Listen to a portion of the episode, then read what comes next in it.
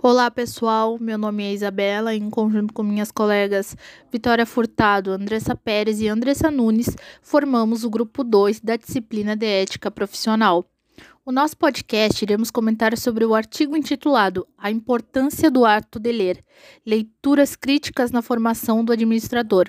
Artigo de Carolina Machado Saraiva de Albuquerque Maranhão e Fernanda Miranda de Vasconcelos Mota. Podemos ver já logo no início que têm sido desenvolvidos inúmeros estudos práticos e acadêmicos sobre o social na administração. Enxergando de uma maneira mais otimista sobre a responsabilidade social, podemos ressaltar o interesse das organizações em desenvolver práticas éticas, sem deixar de se comprometer com o mercado em que atuam. Então, como foi citado no artigo, abre aspas, não só fazer as coisas bem, segundo regras de mercado, mas fazer as coisas boas segundo princípios éticos. Fecha, fecha aspas. Capelin e Giuliani, página 11, 1999. Por outro lado, os estudiosos duvidam sobre essa intenção romântica, como citado no artigo. Sobre o bem-estar social, esse argumento usado pela empresa não passa de uma etiqueta, de uma promoção mercadológica. Desde o ano de 2000, a revista Exame publica anualmente o Guia da Boa Cidadania, em que analisa os projetos sociais desenvolvidos por empresas brasileiras e classifica conforme a importância, impacto social, montante investido e entre outros critérios, gerando um ranking das empresas cidadãs. Esse ranking ele é disputado entre as empresas que chegam a ponto de estabelecer como meta participar desse guia. Além disso, sua colocação no ranking é amplamente divulgada ao público como um troféu. Premiações como essas refletem a distorção da relação que deveria ser o foco principal, que é o bem-estar social. E a divulgação é estritamente mercadológica das boas ações empresariais.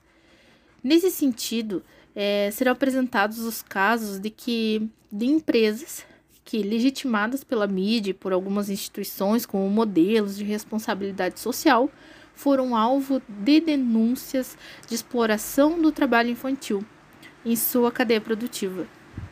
A primeira parte do artigo apresentará a denúncia de uso de mão de obra infantil nas jazidas de Minas Talco, que fornece matéria-prima para empresas tais como ONG Mãos de Minas, Tinta Souvenir, Tintas Coral e Faber-Castell o silenciamento sobre o uso de mão de obra infantil na cadeia produtiva.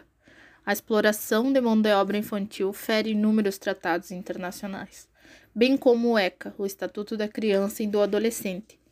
Além disso, o trabalho infantil em mineradoras é considerado criminoso, pois representa risco eminente à integridade física e mental das crianças. O trabalho infantil é uma meta global e um dos pilares da responsabilidade social empresarial. Mesmo assim, podemos perceber um grande silenciamento da mídia e dos órgãos que defendem a responsabilidade social empresarial. Isso nos leva a um questionamento sobre qual real propósito das certificações e premiações de algumas empresas cidadãs amplamente divulgadas nas revistas de negócios. A empresa BASF, produtora de tinta souvenir, acusada de usar mão de obra infantil em sua cadeia de produção, recebeu o segundo lugar no ranking de empresas socialmente responsáveis no Guia de Boa Cidadania Corporativa, no mesmo ano, não havendo nenhuma menção do fato nas reportagens e nem na análise feita pela revista Exame. A Faber-Castell, outra empresa que sofreu a mesma denúncia, esta norma prevê auditoria na cadeia produtiva para verificar se estão sendo cumpridas práticas responsáveis, dentre elas a Convenção das Nações Unidas sobre o Direito da Criança. Ler criticamente é compreender o mundo em que se vive. Desta forma, propor aos alunos leituras que rompam com o discurso é, hegemônico sobre a responsabilidade social os auxiliará a lerem melhor o mundo, já que a leitura da palavra é sempre precedida da leitura do mundo. Severino, 1989, prefácio. Dando continuidade ao que a colega Isabela disse, eu irei falar um pouco mais sobre os pilares do ensino crítico. Ao se falar em ensino crítico, é normalmente tomado como referência o estudo crítico de princípios de duas tradições teóricas, que é a inspiração marxista e a inspiração pós-estruturalista. Ambas tradições teóricas possuem conceituações diferentes do papel de ensino crítico ao revelarem a não neutralidade do sistema de ensino. No caso desse trabalho, através das reflexões de Paulo Freire, é adotada a tradição marxista do ensino crítico. Sendo assim, o educador crítico tem o papel de questionar conteúdos programáticos e estruturas das instituições de ensino e da sociedade. As principais premissas dessa concepção crítica do ensino é de que a sociedade também educa, o que não cabe somente à escola essa função de ensino da concepção crítica. Também de que a escola não são instituições neutras, dando ênfase de que são estruturas que reproduzem as desigualdades sociais e discurso hegemônico.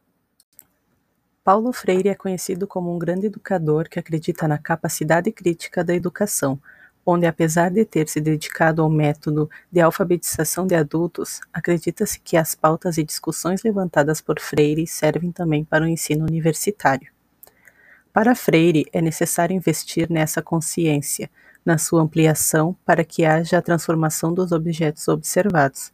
O educador defende e trabalha em prol da não alienação da consciência dos indivíduos numa sociedade capitalista e liberal. Nessa luta constante contra a alienação dos indivíduos, principalmente das classes populares, há uma aproximação com os pressupostos de Karl Marx, que procura desvelar as contradições de uma sociedade de classes, posição também assumida por Freire. Em seu livro A Importância do Ato de Ler, é possível perceber a importância crítica da leitura na alfabetização e de que o papel de aprendizado, dando ênfase na linguagem escrita e na leitura desta mesma linguagem, fique de responsabilidade do próprio sujeito. Segundo Freire, o desenvolvimento de uma consciência crítica que se obtém da construção de diálogos entre professor e aluno é o que se busca como resultado. Um pilar importante da educação crítica é o de que o professor há de respeitar a visão e a percepção do aluno, escutar e buscar a consciência crítica. Ele faz uma analogia ao falar que, estando de um lado da rua, não é possível estar do outro lado de lá, a não ser atravessar a rua e vice-versa, o que na prática pode-se entender como um desafio ao educador revelar sua ingenuidade e aceitar o processo crítico do aluno. Porém, essa educação é dada como um processo solidário, à medida que o educador que ensina pode aprender e o educando que aprende pode ensinar.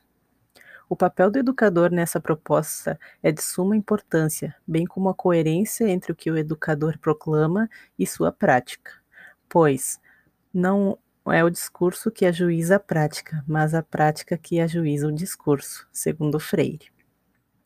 Freire também aborda as consciências ingênuas e astutas, que são rejeitadas e contrárias à concepção crítica do ensino.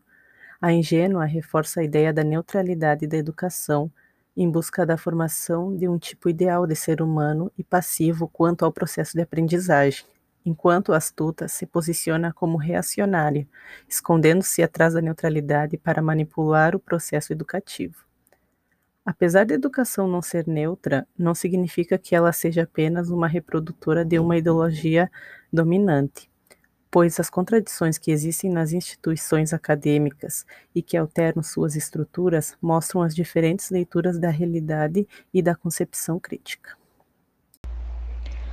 Olá, meu nome é Andressa Nunes. Eu vou falar sobre o capítulo 5, Crítica ao discurso hegemônico sobre responsabilidade social empresarial conceito de responsabilidade social empresarial tem relação com o compromisso das empresas com a sociedade.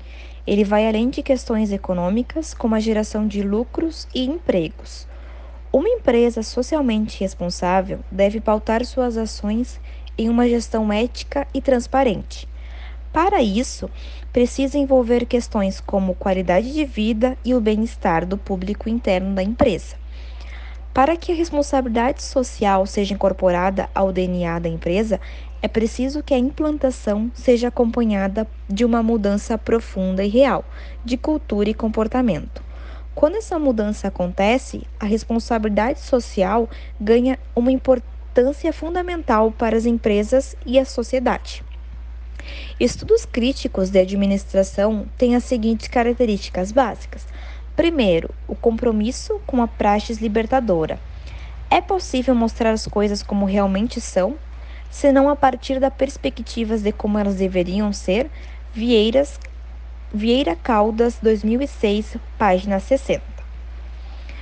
Ou seja, aqueles que buscam a descrever o mundo como ele é, acabam por fazê-lo sempre de forma parcial e incompleta. Isto é, negligenciam o que ele tem de potencialmente melhor. 2. O alinhamento político entre a teoria e a prática. Na visão funcionalista da ciência, teoria e prática, ou conhecer e agir, são coisas distintas. Os estudos críticos, no entanto, questionam essa distinção, desenvolvendo um projeto político de realização dos potenciais emancipatórios do mundo. Para as consciências astutas, este é o melhor dos mundos, voltar em 1998, pois, deslocados de seu significado social, os administradores estão livres para criar novas colas que unirão novamente os homens desenvolvendo a eles o sentimento de coletividade. Segundo Machado, 1989, página 16, através do processo podemos entender a existência autônoma dos produtos em relação ao homem e como uma derivação a redução do homem a praxes utilitárias. Bom, meu próximo capítulo é o capítulo 6, formando um administrador socialmente responsável. O estímulo ao pensamento crítico deve ser desenvolvido em sala de aula, para que o discente se torne responsável pelo que produz profissionalmente e se compreenda como um agente de mudança ou de manutenção das estruturas vigentes. A liberdade de escolha só pode dar em um ambiente educacional que não promova a educação bancária. Esse tipo de educação mata a curiosidade dos educandos, disciplinando-os para ingenuidade em face da realidade. Freire, 1981, página 8. Em um projeto de pedagogia crítica, a participação ativa do professor é de extrema relevância, já que cabe a ele o papel de incentivo de leitura de várias fontes de informação filiadas a diferentes grupos, desafiando os alunos a confrontarem a si mesmo e uns aos outros, desenvolvendo criticidade no ato de ler e de pensar o mundo e evitando leituras astutas ou ingênuas da realidade. Segundo Horkheimer, 1991, página 58, comportamento crítico consciente faz parte do desenvolvimento da sociedade. A construção do desenrolar histórico como produto necessário de um mecanismo econômico contém um protesto contra essa ordem inerente ao próprio mecanismo.